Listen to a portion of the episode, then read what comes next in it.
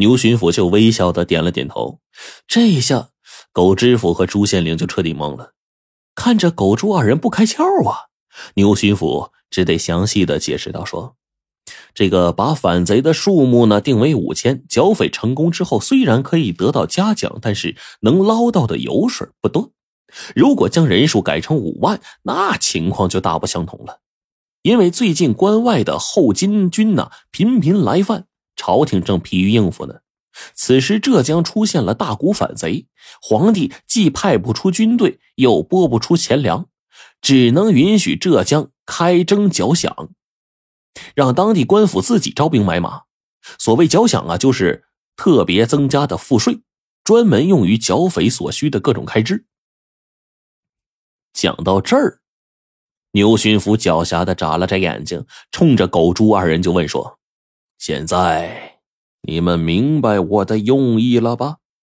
狗知府就猜测着说：“实际不必缴费，无需招募大量军队，但是缴饷银却是可以源源不断的收上来。”牛巡抚就哈哈大笑：“哈哈，正是啊，饷银的一半归我，另一半你们俩二一天作五。”狗知府和朱县令是又惊又喜呀，两个人都翘起了大拇指，连声夸赞牛巡抚老谋深算。随后，狗朱牛二人，哎，就开始了欺上瞒下的具体方案。没多久，牛巡抚向皇上上了一道十万火急的奏章，奏章里说四明山聚集了五万反贼，他们兵马强壮。官兵几次围剿都未获胜，眼看着贼势越来越大，请求朝廷尽快的派兵增援浙江。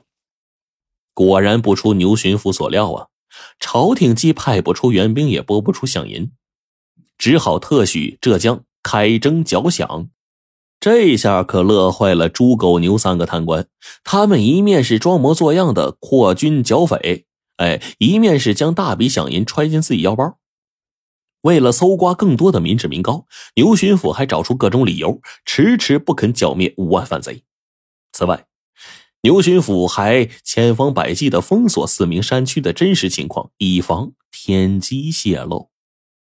这一晃两年就过去了。此时，辽东战事已经渐缓，朝廷决定腾出手来，彻底铲除四明山的匪患。不久，皇帝任命司礼监秉笔马太监为钦差大臣，率领三万铁骑增援浙江。消息传到了杭州，狗知府和朱县令吓死了都快，他们担心钦差会查出真相。牛巡抚却是很镇定，他早就打听过，这马太监呢也是个贪官，只要是贪官就可以花钱收买。哎，果然。当马太监收到了一张六十万两的银票，他非但没有追究猪狗牛三人的罪责，反而极力替他们遮掩。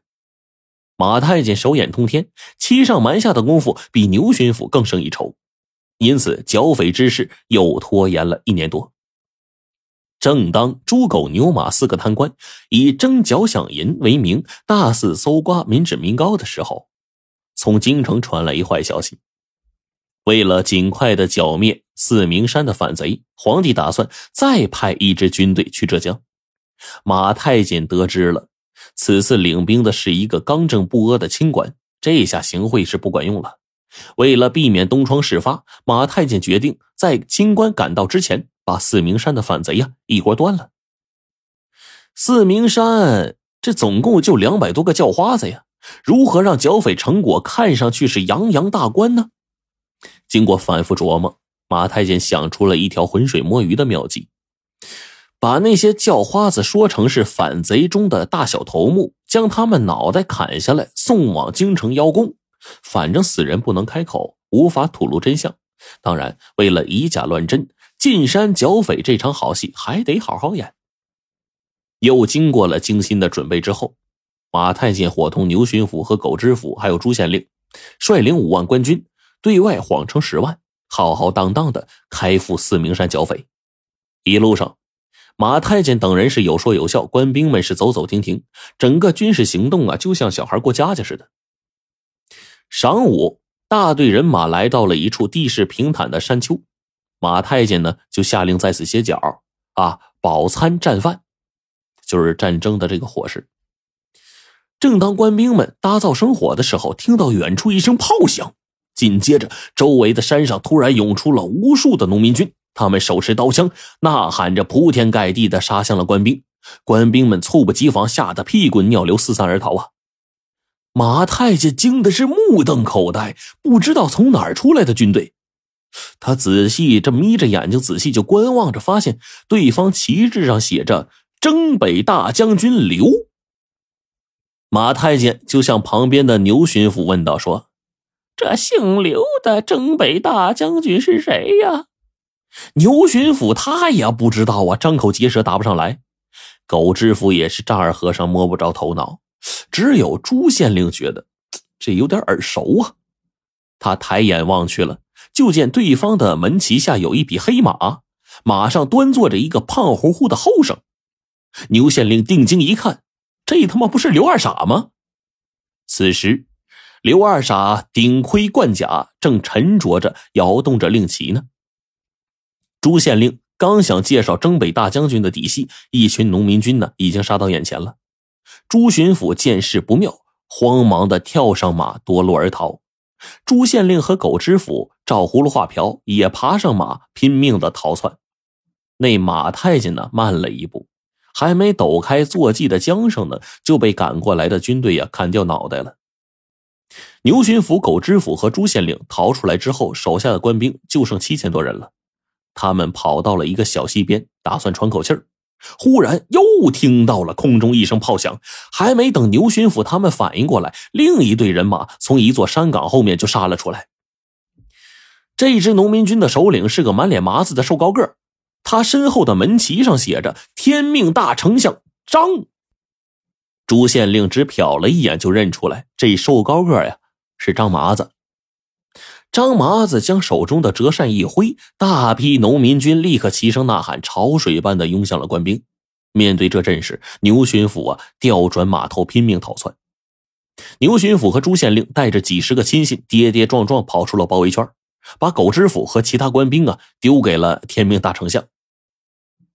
黄昏时分，牛巡抚一伙逃进了一片小树林惊魂未定啊，牛巡抚就喘着粗气问朱县令：“不是说只有两百多个叫花子吗？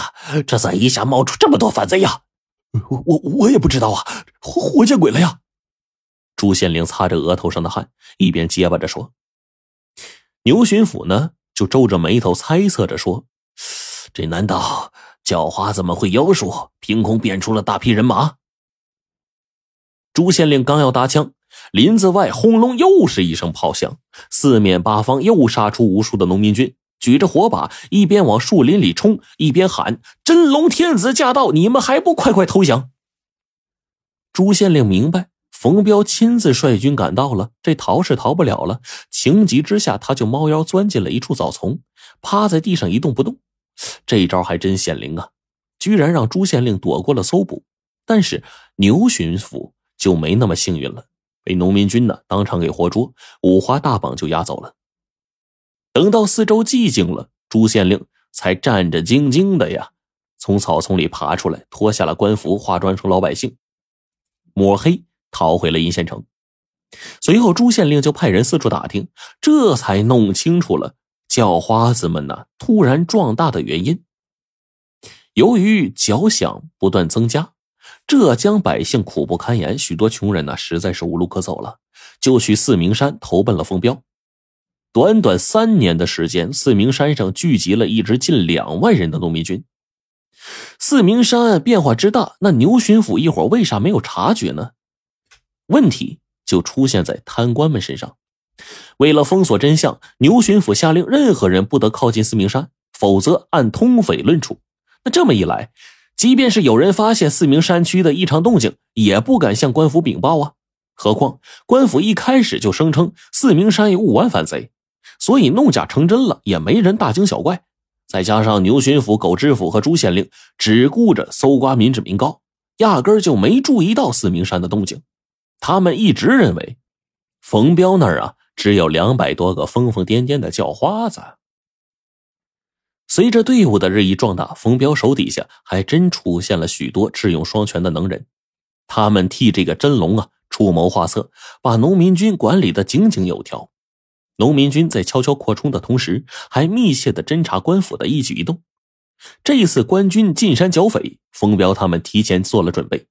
农民军预先设下埋伏，把五万官军全部消灭，还活捉了牛巡抚和狗知府。不久，又传来了更惊人的消息：冯彪的农民军以摧枯拉朽之势，连续攻下了宁波和杭州，马上要占领浙江全境了。听到这些，朱县令是仰天长叹：“哎呀，几个白痴都能搞出这么大的声势，看来大明气数啊是真的尽了呀！”当天晚上，朱县令就封好了官印，悄悄溜出了县衙。